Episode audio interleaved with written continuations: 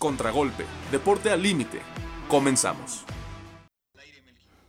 Hola, ¿qué tal? A todos sean bienvenidos. Hoy, 22 de febrero, estamos en vivo en de Radio, Radio Septien. Son las 12 con 19 minutos. Estamos en Contragolpe, deporte al límite. José Luis, ¿cómo estás? Muy bien, ¿tú? Muy bien, también semana cargadita de mucha información. Ayer dos eh, buenos partidos de Champions League. Camila, ¿qué tal te encuentras? Hola, muy bien, muchas gracias. Muy buena semana, la verdad. Sí, creo que en materia deportiva, que como siempre todo el año hay sí. demasiada información. Eder, qué gusto tener, tenerte hoy de vuelta. Ah, el gusto es mío, muchas gracias. Estamos de vuelta. Y pues bueno, usted no se despegue porque tenemos bastante información y comenzamos. Las noches mágicas.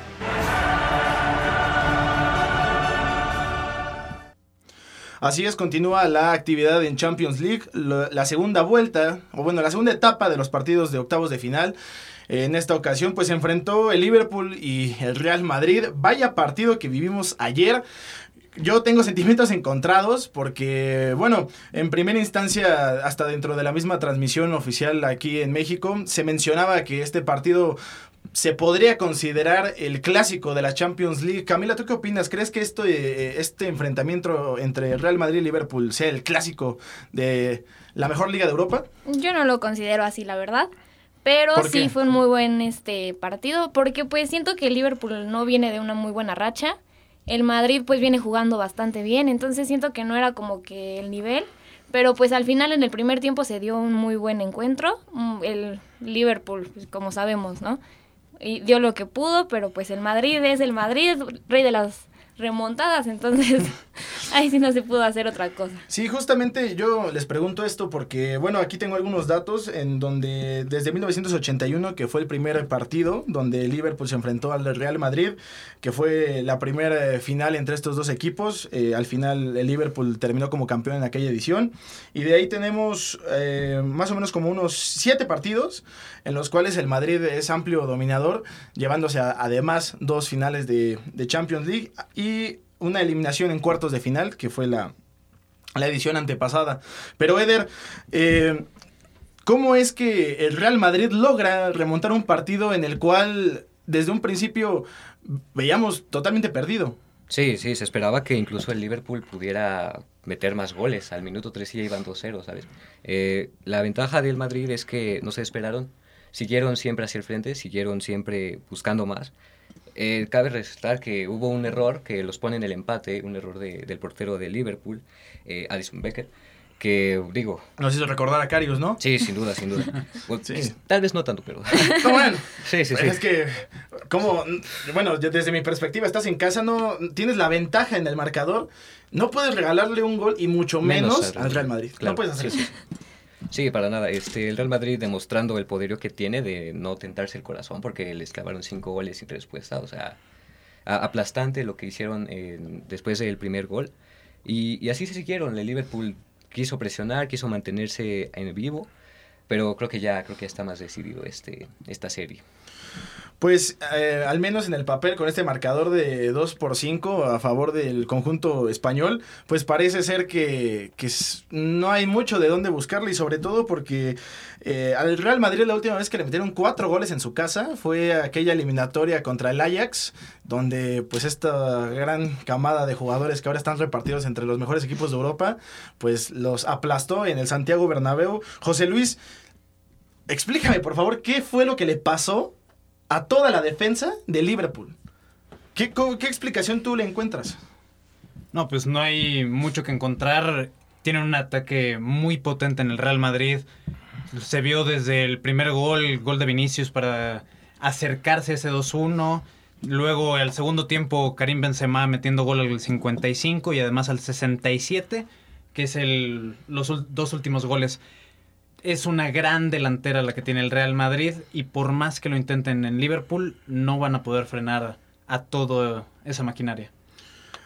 ¿Pueden ustedes pensar que en verdad sí es el mejor ataque de Europa? Teniendo a un Paris Saint Germain en, en otro país con el para muchos, al menos por nombre, es el mejor tridente del mundo. ¿Ustedes creen que el Real Madrid tenga los suficientes argumentos para estar por encima de ellos?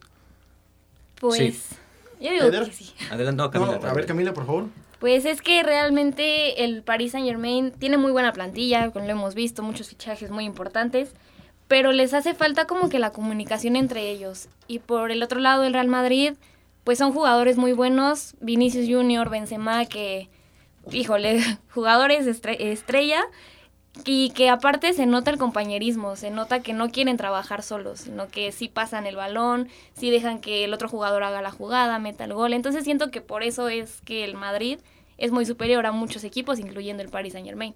Pero al final de cuentas el marcador sí fue justo. O sea, ¿creen que un 2 a 5 no es un marcador un tanto engañoso, sobre todo viendo el desempeño que hizo el Liverpool en el primer tiempo? ¿Eder? No, incluso creo que pudo ser peor. Este, el Liverpool se apagó totalmente, se esfumó, dejaron muchos espacios. Pero también todavía tuvieron una ahí eh, después del segundo gol, entre Darwin Núñez y Salah tuvieron el 3 a 0 fácil, ¿eh? Sí, sí, sí, estoy de acuerdo. Este pudo ser mucho mejor para ellos, sin embargo, no, no aprovecharon la ventaja que traían. No sé qué les sucedió después de 2-0 al primer tiempo, al principio.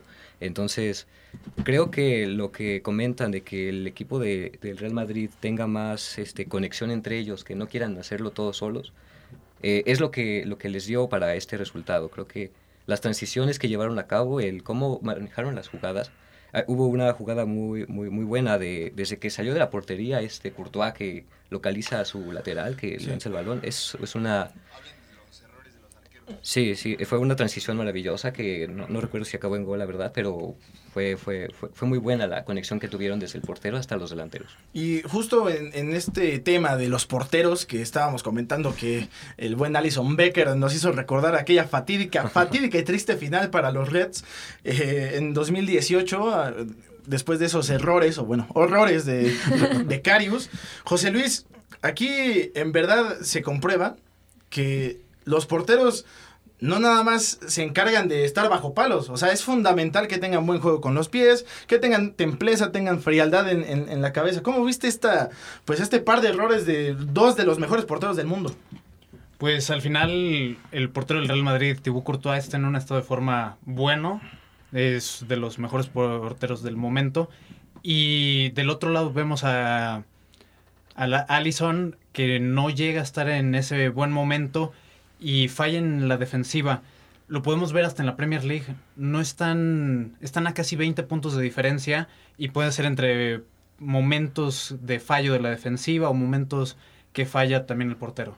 Pero a ver, estamos hablando de que ahorita porque el Real Madrid goleó y, y todo, todo el pueblo español está feliz, hasta yo estoy feliz, pero en realidad hasta antes del 2 a 1, Tibú Courtois seguía siendo el enemigo número uno, al menos en los 90 minutos del Real Madrid. Entonces, creo yo que, eh, al menos analizando el juego, le salvaron las papas a Tibur Courtois. contrario a lo que fue la Champions pasada, eh, considero que el, arquero belga eh, sí sigue siendo el mejor portero del mundo, pero a ver, ya estamos en una instancia seria de la Champions League. No se pueden cometer ese tipo de errores y menos cuando estás en tu casa, como el que hizo Alison Becker, Camila. Sí, no, pero yo siento que Alison Becker no quiso dejar solo a Courtois. Dijo, no, yo también le ayudo a cometer el error, para que no sea nada más él el centro de atención. Ahora, eh, pues tenemos un partido de vuelta que es más más que complicado, eh, por no decir imposible. Como dato, eh, el, Real Madrid jamás ha perdido en Champions League por más de cuatro goles. Jamás. Jamás en el Santiago Bernabéu le han ido a ganar en su casa por esa diferencia de goles. Eh, no es como que Liverpool... Creo que tiene armas, pero no, no sé, serán suficientes para lograr la remontada en el estadio donde las remontadas siempre existen. No lo creo. Creo que lo que vimos ayer de, de Liverpool no, no poder lograr la, la, victoria que se esperaba en su casa, pues creo que marca que en, en, el Santiago Bernabéu va a ser dificilísimo contra... O sea, tiene que meter casi cuatro goles más para poder buscar algo. Entonces, si no pudieron ayer hacerlo en su propio estadio con su gente, que quizá no pesó tanto cuando se apagaron, ya se apagó la afición. Entonces digo, la verdad lo veo muy difícil, creo que el Real Madrid va a avanzar. Oye, José Luis, pero digamos que tú estás sentado al lado, al lado del buen Jürgen Klopp después del partido. ¿Qué le dices? ¿Cómo, ¿Qué alternativas, qué, qué puntos son los que pueden hacer que Liverpool pueda soñar con una remontada en España?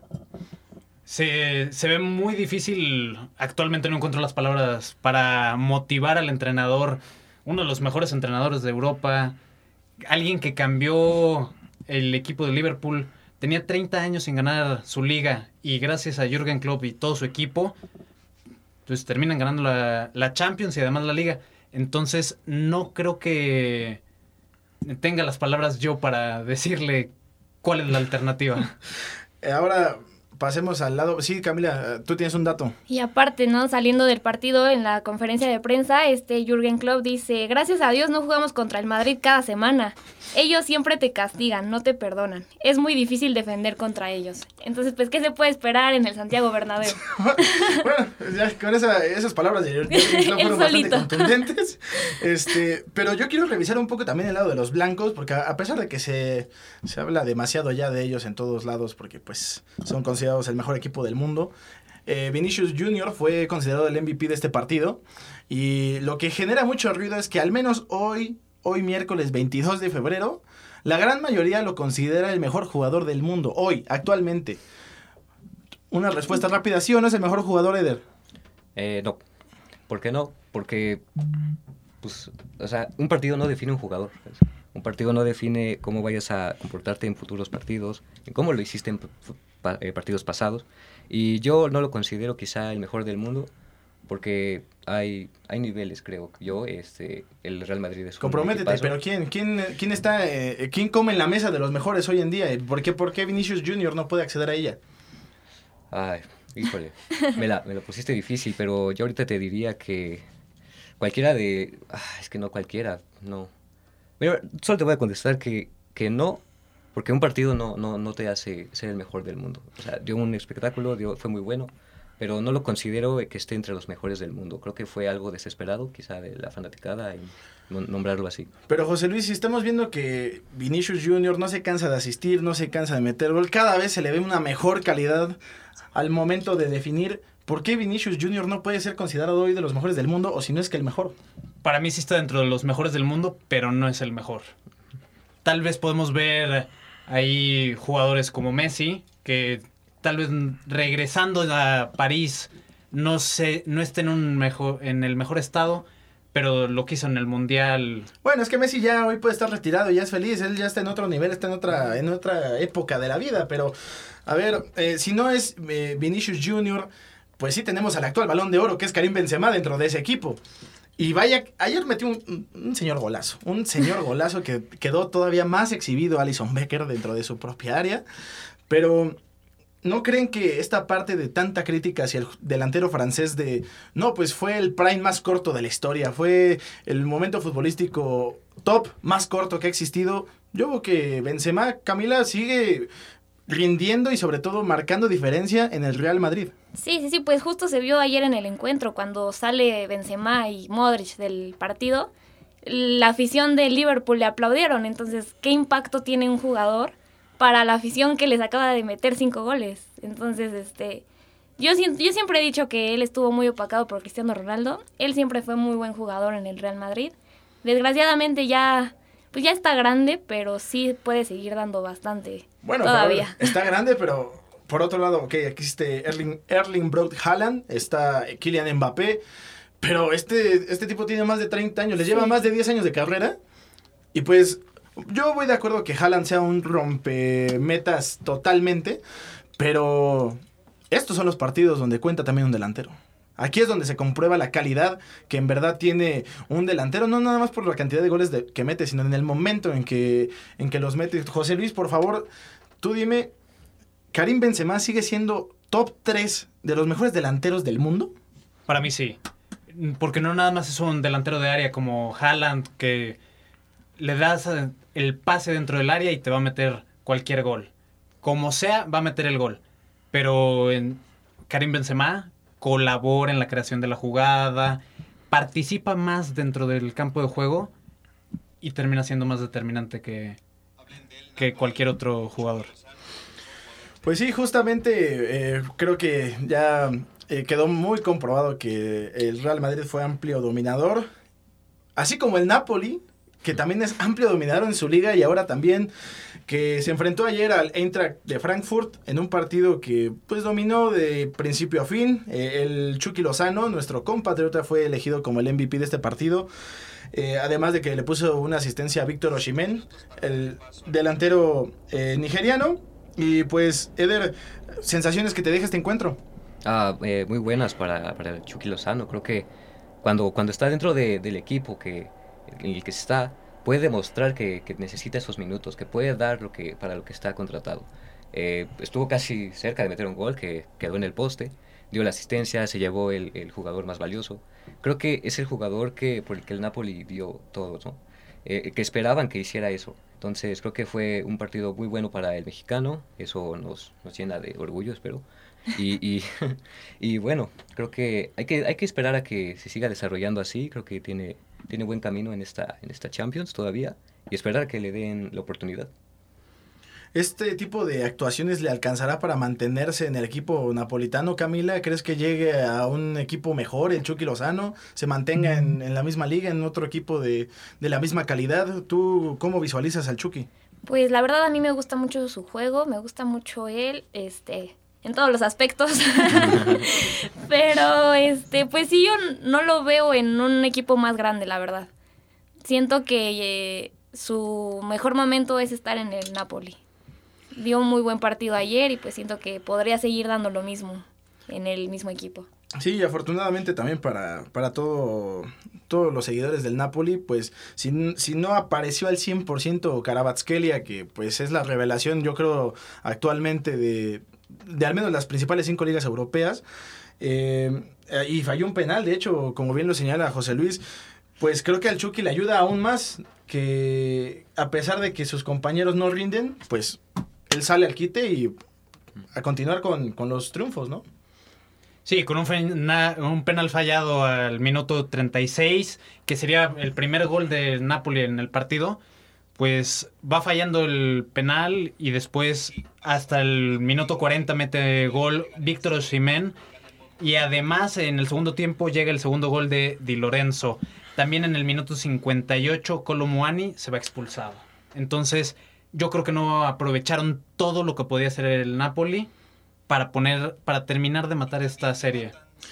Pues mira, eh, en este momento el, Napoli está dominando mucho en, en todo sentido. Donde juega está dominando bastante, quitando ese pequeño asterisco contra el Cremonese, que los mandaron al carajo.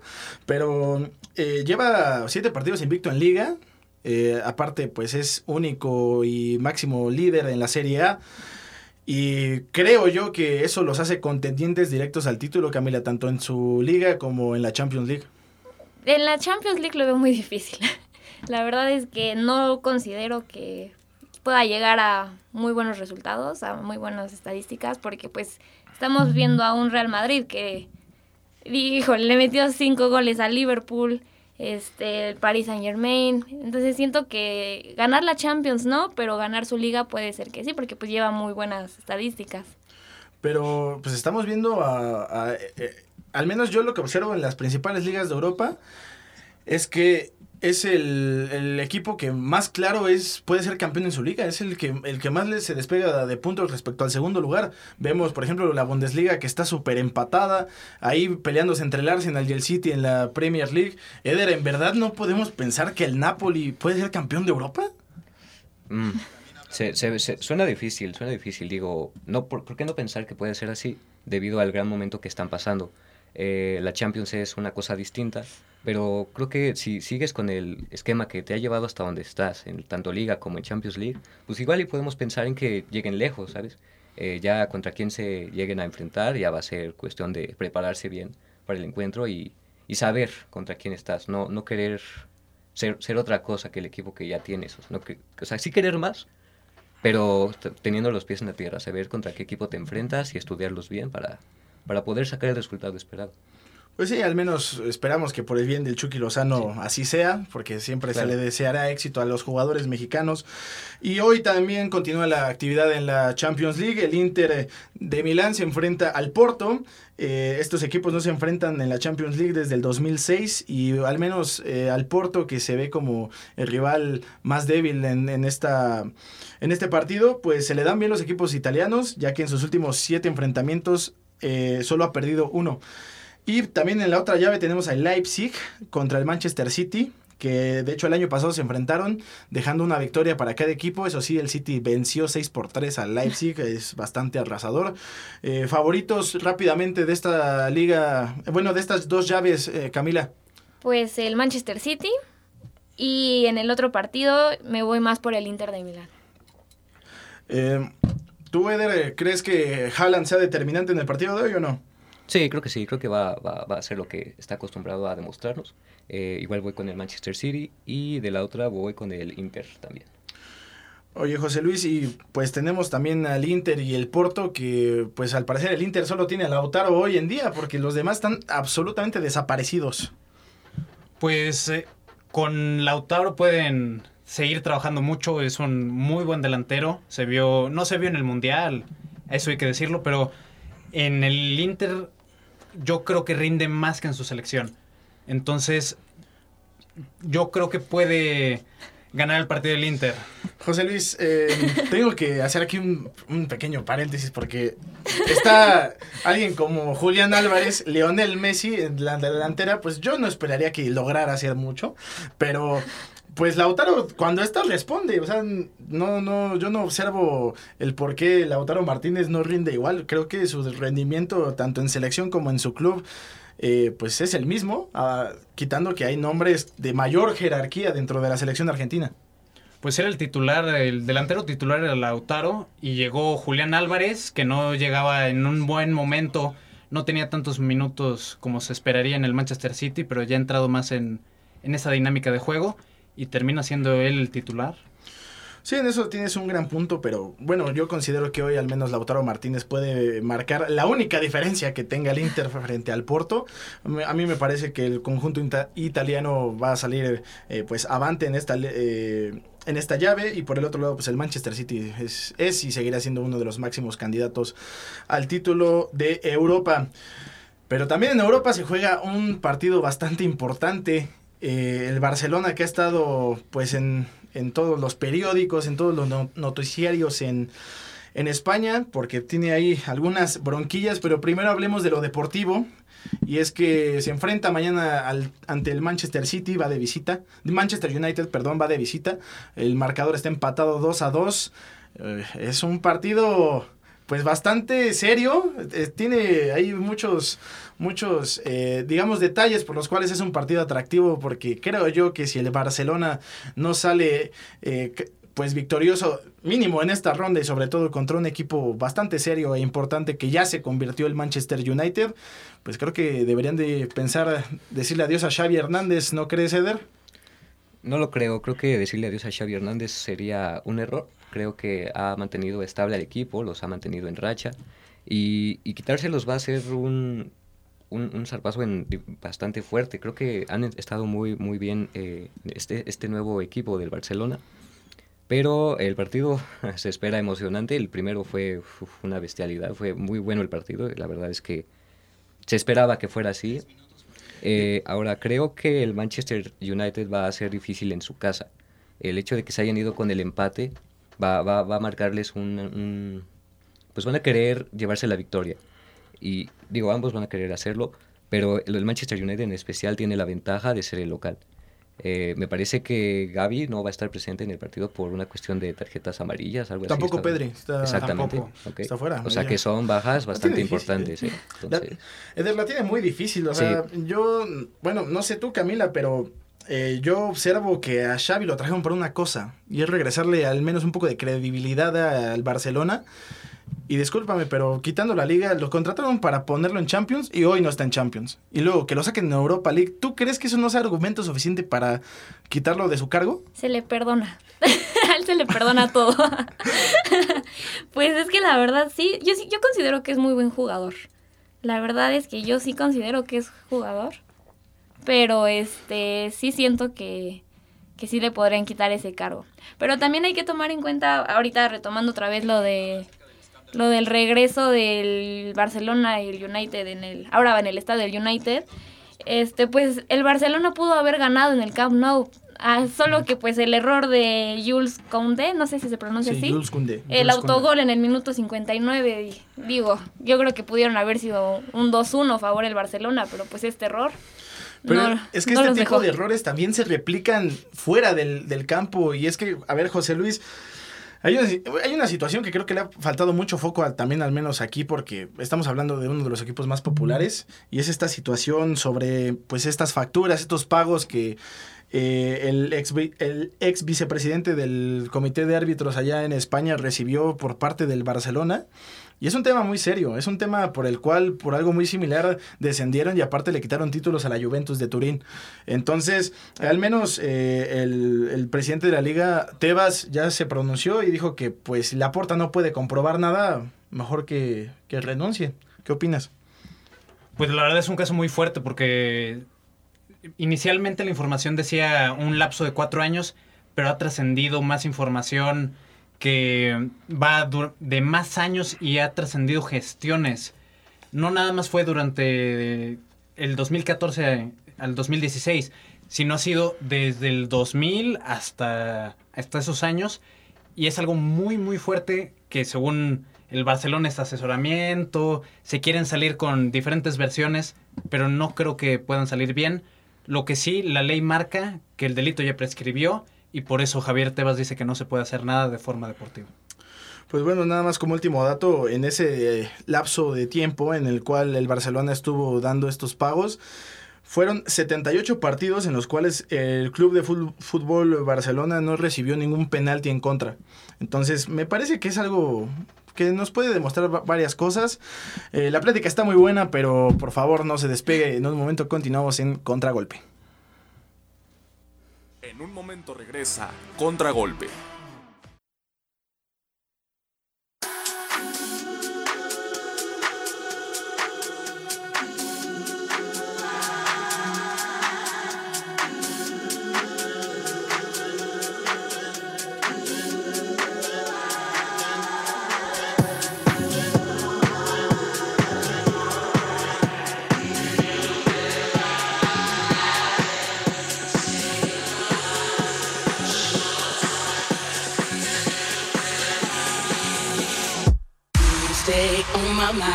Think about you all the time. Got to get to know you well. If you kiss, then I will tell. You stay on my mind. Think about you all the time. Got to get to know you well. If you kiss, then I will tell. You stay on my mind. Think about you all the time. Got to get to know you well. If you kiss, then I will tell. You stay on my mind.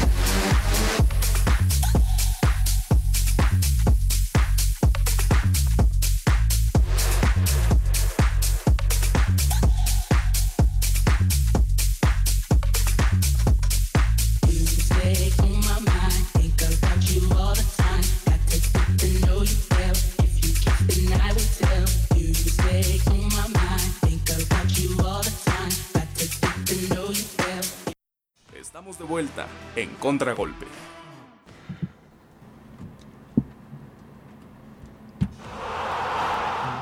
Chutazo. Estamos de regreso en Contragolpe, son 12 con 48 aquí a través de Radio Septien. Vamos con nuestra preciosa Liga MX porque hoy, hoy llegó Ricardo El Tuca Ferretti, aterrizó en, la, en el Aeropuerto Internacional de la Ciudad de México para convertirse en el nuevo director técnico de Cruz Azul. El contrato, por lo que adelantó ayer eh, David Feitelson y después fue replicado por otros periodistas y medios, es por tres años.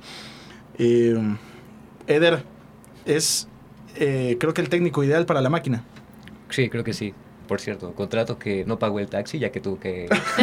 ah, bueno, sí, hay que mencionar eso. Sí, hay, que, mencionar, cómo llegó a la ciudad. a tu nuevo director técnico. Bueno, es que se aseguran ahí algunos periodistas que cubren la fuente que él decidió que ah. fuera de esa manera. Ah, bueno, Pero yo, yo siendo, siendo Cruz Azul, pues sí le mando una, una al menos un Uber, o sea, no, no nada más que agarre un taxi ya. Claro. un bici taxi, casi, casi. sí, claro, es, tu nuevo director técnico, digo, recíbelo bien. Pero, Eder, sí, este, bueno, ya es, entrando a... Es el, el tercer club grande, o bueno, considerado grande en México que dirige el Tuca. Sí, creo que, creo que le queda muy bien. Le queda muy bien el, el hecho de que ya tiene experiencia, que tiene experiencia con equipos grandes, como lo es el Cruz Azul, que espero que así lo vuelva a mantener al equipo. Y, y creo que fue buena la llegada de, del Tuca, porque por el hecho de que están desesperados y creo que el Tuca hace cambios muy, muy rápidos en, en sus formaciones, ¿no? en su esquema de, de, de equipo. Y, y, creo que les va, va, a sentar muy bien lo que es a la, a la máquina del Cruz Azul. Camila es un técnico siete veces campeón en la liga, una con las Chivas, una con Pumas, cinco con Tigres. Eh, y Cruz Azul que apenas eh, hace un par de años por fin logró quitarse esa sequía. Eh, ¿Consideras que es el técnico indicado tomando en cuenta que dejó en el camino a Antonio Mohamed, dejó a, a Hugo Sánchez, que justamente ayer eh, pues estaba chillando. Para, mí es la, palabra, estaba chillando a través de ESPN de que pues no la avisaron, que ni siquiera le dieron las gracias. Eh, ¿Crees correcta esta actitud por parte del Pentapichichi? Híjole, la verdad es que sí se hizo un poco inmaduro la parte de Hugo Sánchez de decir es que me hubieran, me hubieran marcado, me hubieran dicho. Siento que pues ya, eso ya, ya fue aparte, ¿no? Pero pues en, el lado del Tuca siento que sí puede llegar a ser campeón, esperemos al Cruz Azul, ya que pues tiene la experiencia. La experiencia de, como mencionas, del el Tigres, las Chivas, Pumas. Entonces siento que sí podría llegar a hacer un gran cambio, del cual pues no hizo este Raúl Gutiérrez, ex, director técnico del, del Cruz Azul, que este, juntó un punto en cinco partidos y cuatro de ellos fueron derrotas consecutivas. Entonces siento que sí podría ser un, este, un cambio positivo al equipo de la máquina. Claro, y eh, yo lo veo bastante esperanzador para el pueblo celeste, José Luis, porque eh, además no, no llega solo, llega primero con Guillermo Vázquez, que fue ya subcampeón en aquella fatídica e histórica final del 2013 frente a las Águilas del América. Y además un, un, histórico, yo creo que el último más grande ídolo del pueblo celeste como es Óscar el Conejo Pérez se queda dentro de la dirección deportiva de, del Club Cementero. Pues José Luis, creo que hemos visto la decisión al menos más adecuada o más correcta desde que llegó Juan Reynoso al equipo. Yo creo que es muy importante la llegada de el equipo técnico a Cruz Azul.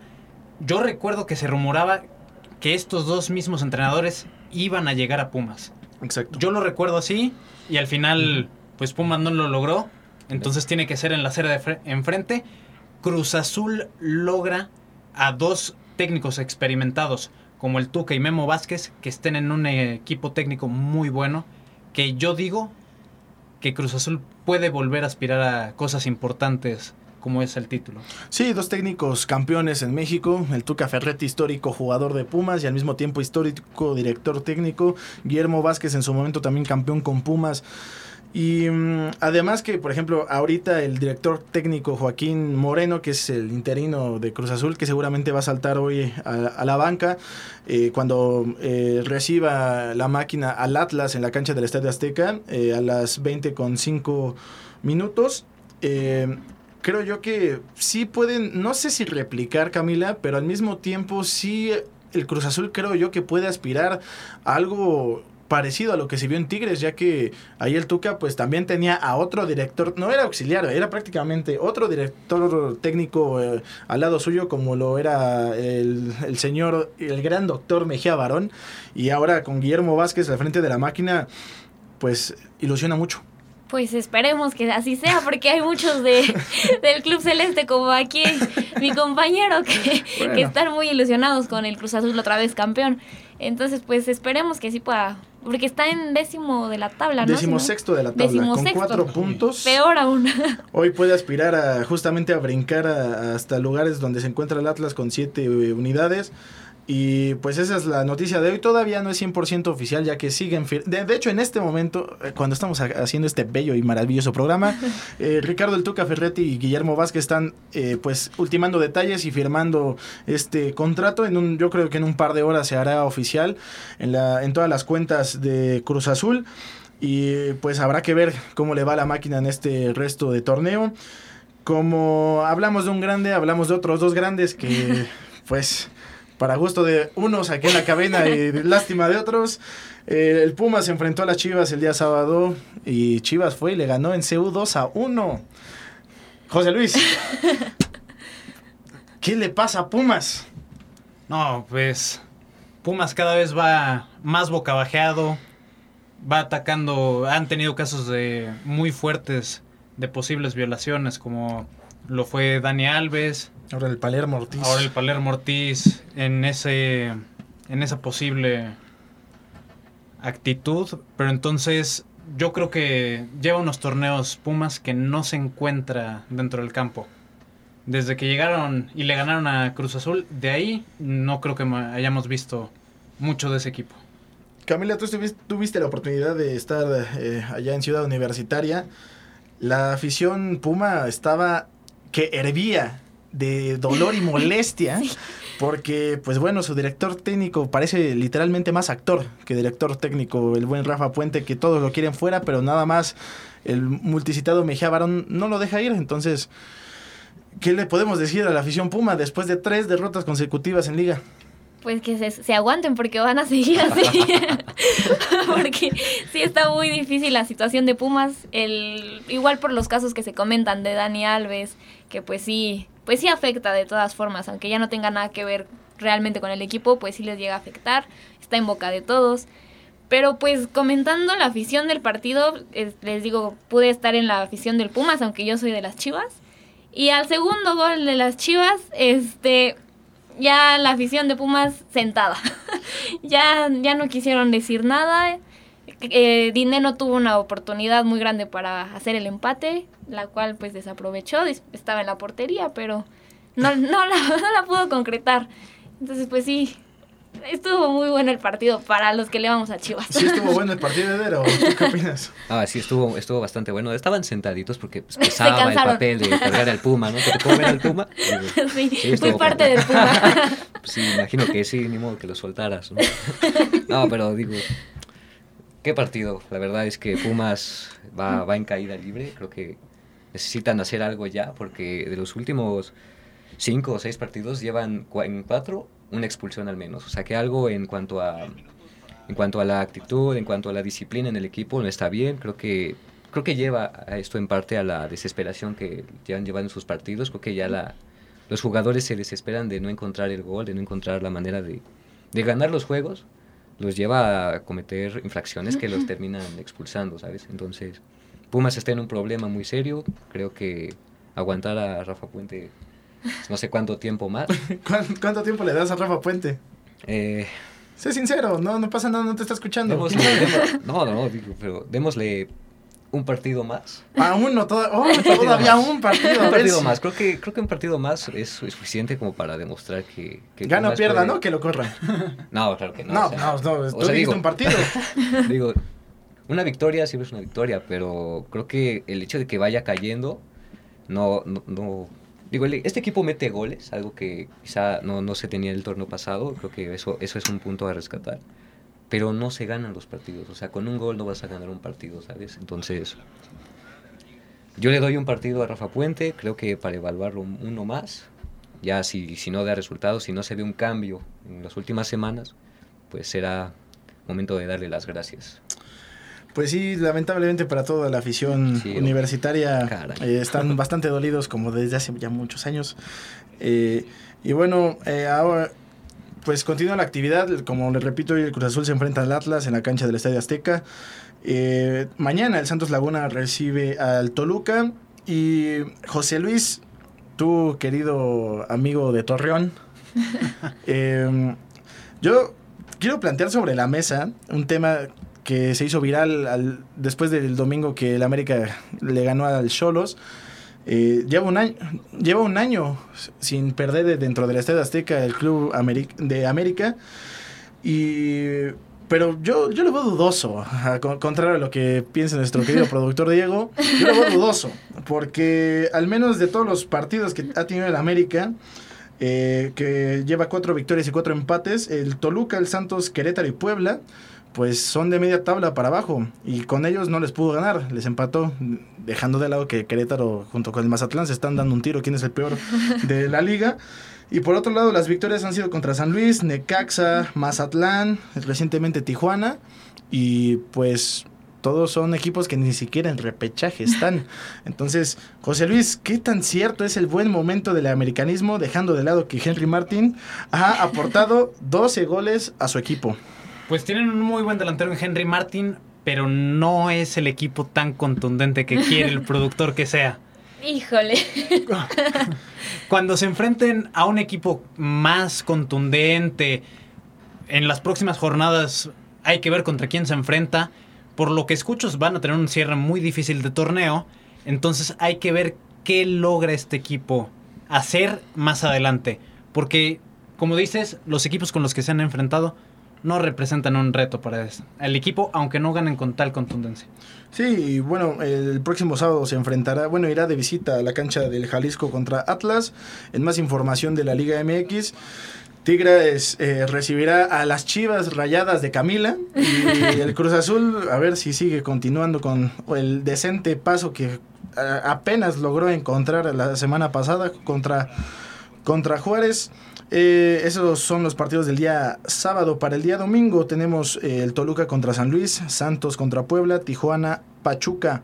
Y con eso se quedaría concretada. Ah, no, me falta un partido León contra Monterrey. El lunes. El lunes. Em, pues la liga. La liga promete muchas emociones que al final no existen desde mi perspectiva. Pero lo que sí existió y fue demasiada emoción para unos. No sé tú qué opinas, Eder, porque a ti te encantan los deportes del otro lado de la frontera. Y es que se llevó a cabo el All-Star Game eh, este, de la NBA, en donde el buen LeBron James fue homenajeado por convertirse en el máximo anotador de puntos. Y mm, en un momento continuamos. De tres puntos.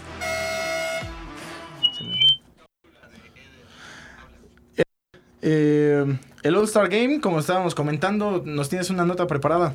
Así es, eh, es una nota preparada sobre el All-Star. Adelante.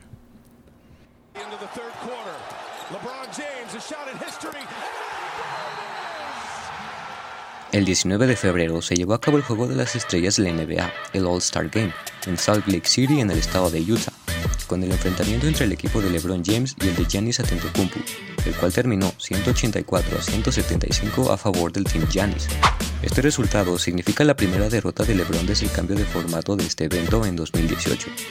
El equipo de Giannis logró esta victoria gracias a una espectacular exhibición de Jason Tatum, que con 55 puntos rompió el récord de anotación en un partido de las estrellas que poseía Anthony Davis con 52 puntos. El jugador de los Celtics de Boston tuvo una noche redonda, ya que además de colaborar para la victoria de su equipo, se llevó el premio Kobe Bryant, que se entrega al jugador más valioso del All-Star. Los capitanes de ambos equipos, James y Atentocumpu, no tuvieron mucha participación en el encuentro, esto para evitar lesiones o agravar unas ya existentes y poner en riesgo lo que queda de su temporada. Este año se innovó con la formación de los equipos, ya que los capitanes eligieron por turnos a sus jugadores justo antes de empezar el partido, cuando en los últimos años este proceso se hacía días antes del encuentro. Durante el medio tiempo, se aprovechó para rendir tributo especial a los tres máximos anotadores de la historia. LeBron James, que rompió el récord hace un par de semanas, Karim Abdul-Jabbar y Karl Malone, así como la entrega del premio honorífico Kobe y Gigi Bryant de la Women NBA a Pau Gasol por su apoyo y contribuciones al desarrollo del básquetbol femenino. El partido caracterizado por la ausencia de defensa y con el objetivo de ofrecer más espectáculo que competitividad, estuvo parejo hasta el medio tiempo. Sin embargo, al regreso del descanso, el equipo de Giannis se despegó en el marcador y no se detuvo hasta llegar a la victoria. Para contragolpe, Eder Morales.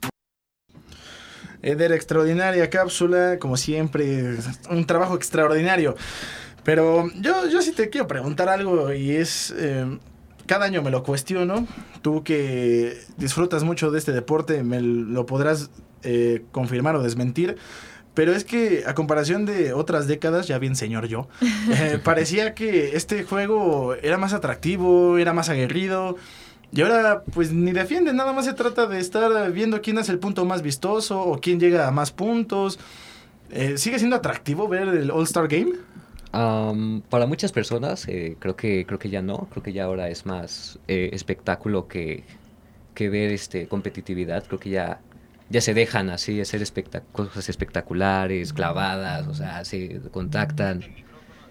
Este, creo que el hecho de que ya, ya el equipo sea hecho por votaciones de fans hace que quizás se pierda el se pierda el este pues la, entrada de jugadores que realmente tienen impacto en la, en la temporada regular. Digo, ahorita ya quizá es más un, un, hecho de marketing, quién, vende más jerseys, quién, quién tiene más impacto en la, en, la, sociedad que ve este deporte, más que lo que produzcan en, en la cancha. ¿no? Creo que eso se ha visto últimamente en cada selección de partidos de estrellas en muchas disciplinas.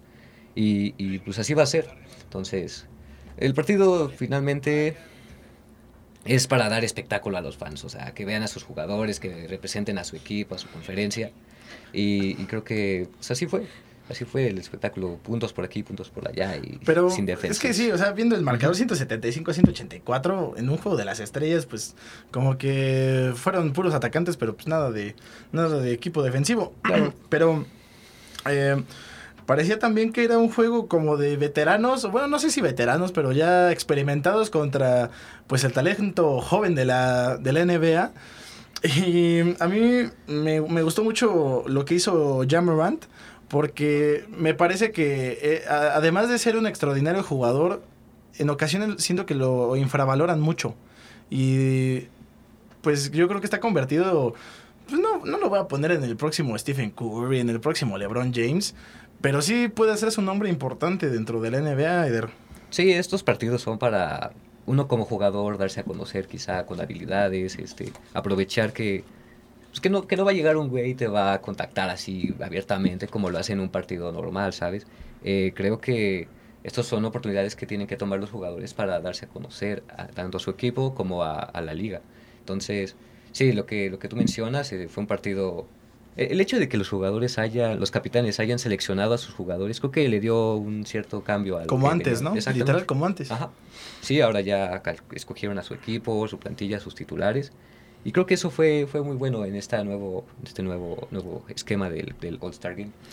Y bueno, no, nada más eh, está el juego, también tenemos el famosísimo concurso de clavadas, también el, concurso de los triples. ¿Y quiénes fueron los ganadores, José Luis? Damián Lillard de los Trailblazers de Portland ganó el concurso de triples con 26 puntos. Y tenemos a Mac McLeong con 50 puntos, que es parte de la G-League. Eso está interesante, ¿no? Eh, que un miembro de la G-League, que le podremos llamar como la segunda división, ¿no? Más o menos de la, de desarrollo. Sí, de, la NBA, que de hecho están mis capitanes, toda la vida, claro que sí, de aquí de la Ciudad de México. Y pues la verdad, si ustedes tienen la oportunidad, pues sigan viendo la NBA, que es absolutamente increíble. Como increíble es este programa, así que no se despegue, porque vamos a un corte comercial. Musical. En un momento regresa Contragolpe.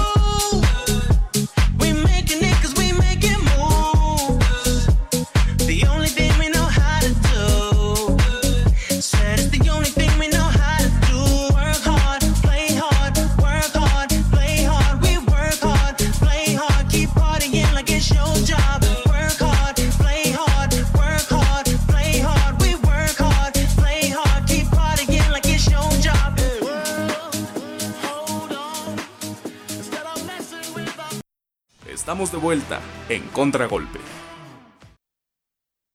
A todo gas. Híjole. Qué bonita sección, de verdad, qué, joya. Eh, pues estamos a punto de comenzar eh, eh, la nueva temporada de la Fórmula 1, eso nos llena bastante de, emoción y, y, sobre todo pues ver qué sucederá otra vez con el gran Sergio El Checo Pérez. pero esta semana arranca la pretemporada y pues hay alguien que no se va a presentar, Camila. Sí, este Lance Stroll de Aston Martin sufrió una lesión menor por andar en bicicleta. Hijo. Lo que esto va a impedir que pues no esté en la pretemporada. Ah, qué ironías de la vida, ¿no? Sí. pero qué tal a 300 kilómetros por hora. No, hombre. Pero bicicleta no, la domina. Pero bicicleta, ¡pum! Abajo. Pero ¿quién, ¿quién puede sustituirlo, José Luis? Pues los dos pilotos de reserva de Aston Martin, que es su escudería, son Felipe Drogovic, que es el más probable que veamos y ya confirmado para el día de mañana, eh, que es campeón de Fórmula 2. Y del otro lado tenemos a Stoffel Van Dorn, que por su otro trabajo, es parte de la Fórmula E, no va a estar dentro de esta pretemporada.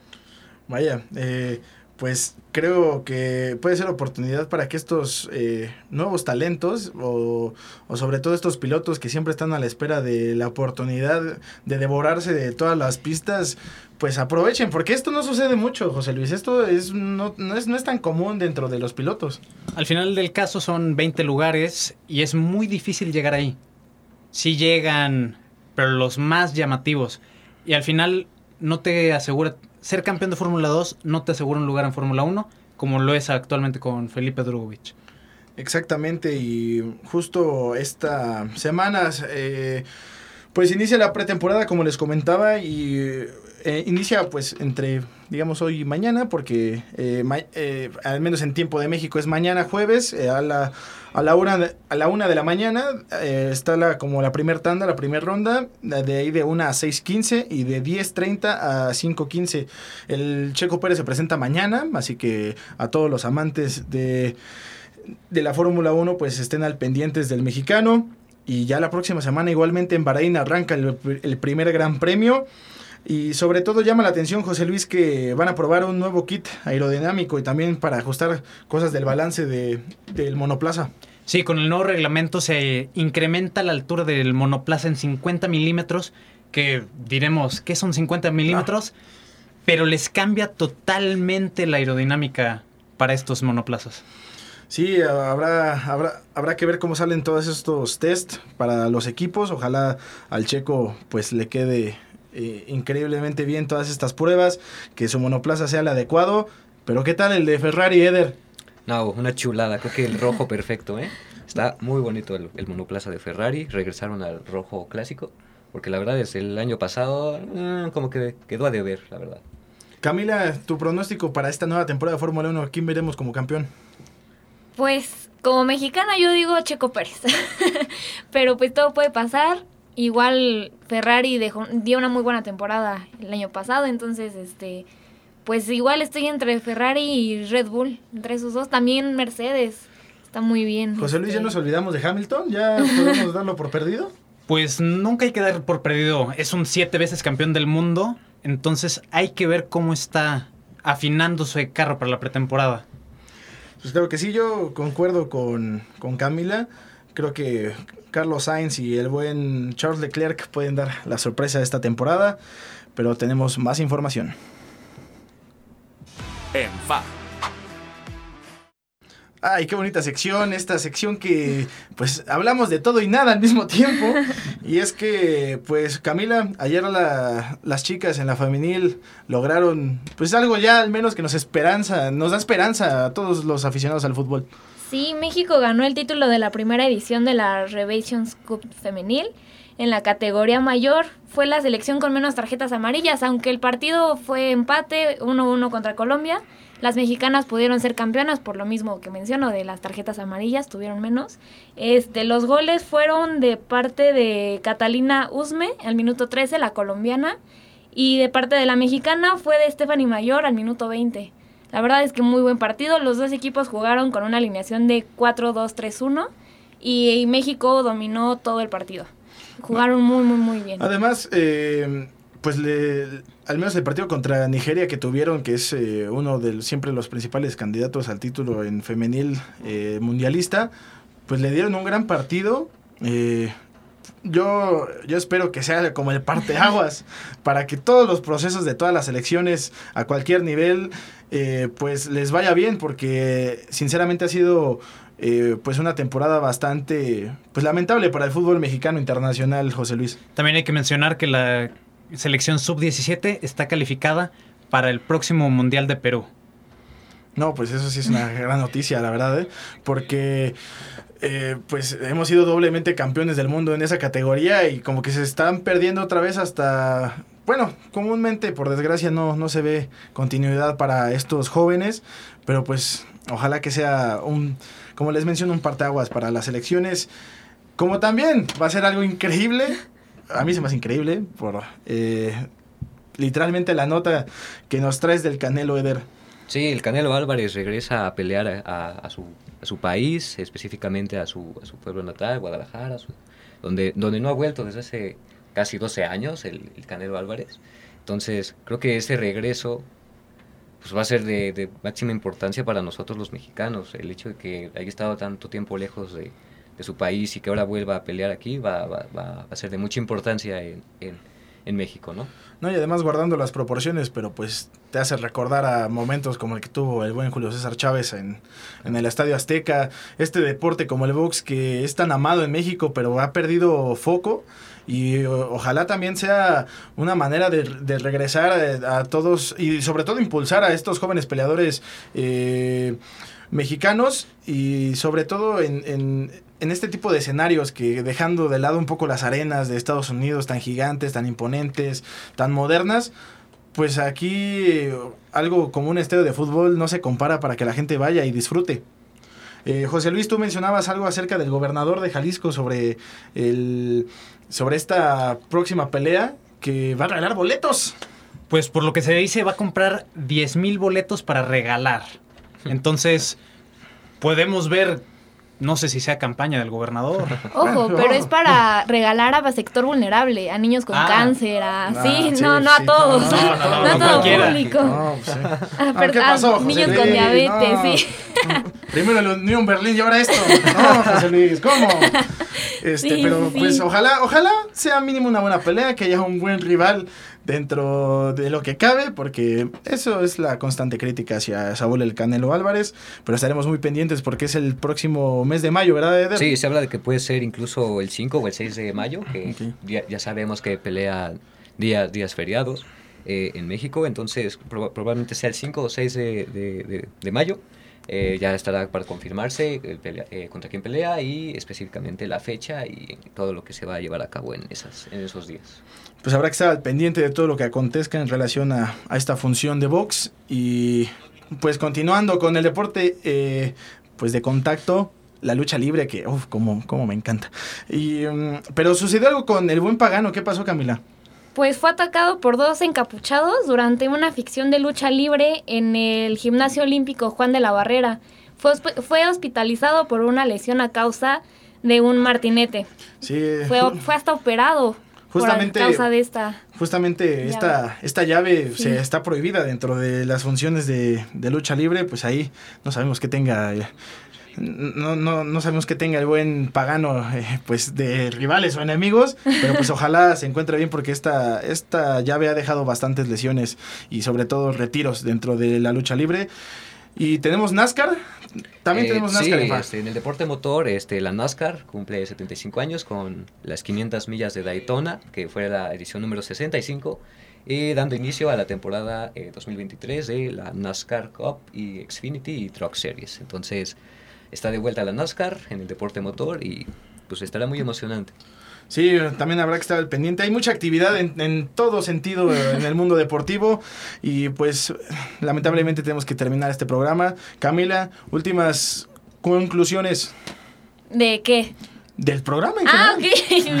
de un tema, de la de aquí, De contragolpe, estamos aquí en vivo. No, pues un gusto estar aquí. Siempre es muy padre estar con ustedes, con producción, los maestros. No, muy padre, la verdad. Me gusta mucho. José Luis, derby madrileño, este fin de semana también. Pues hay que ver qué pasa entre el Real Madrid y el Barcelona, entre el, partido que mencionas entre Atlético de Madrid y Real Madrid. Se viene una semana, semanas complicadas para el Real Madrid. Y para el Unión Berlín también, ¿sí o no?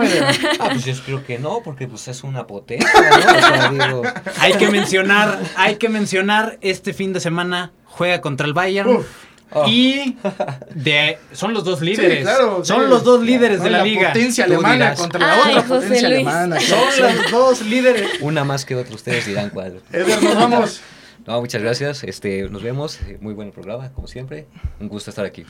Claro que sí, agradecemos a nuestro productor, eh, Diego, en los controles, a el buen Juanito, a la maestra Yolanda. Yo soy Melky Pineda y nos vemos en la siguiente edición de Contragolpe. Hasta la próxima. Gracias por sintonizar Contragolpe. Deporte al límite.